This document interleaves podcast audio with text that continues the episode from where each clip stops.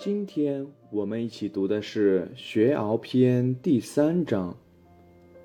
子曰：“巧言令色，鲜矣仁。”他的白话文是这样的：孔子说，说话美妙动听，表情讨好热烈的，这种人很少有真诚的心意。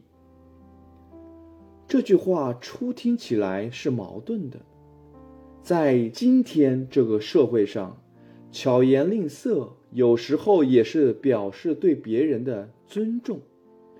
如果在社会上表现的木讷呆板，说话吞吞吐吐，那么与人交往的气氛就会不和谐，久而久之，别人自然会与你保持距离。这样的话肯定不是孔子想要表达的。孔子说，巧言令色的人很少有真诚的心意，并不是说完全没有。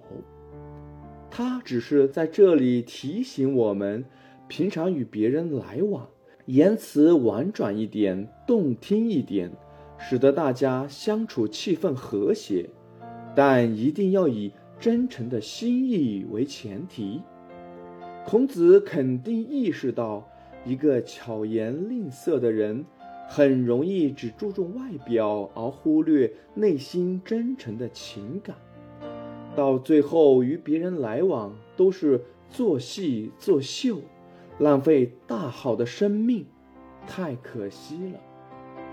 这里也可以看到儒家思想的特色。让我们从真诚引发向上的力量，由内向外，让自己做该做的事，从被动变主动。身为一个人，就要行仁义。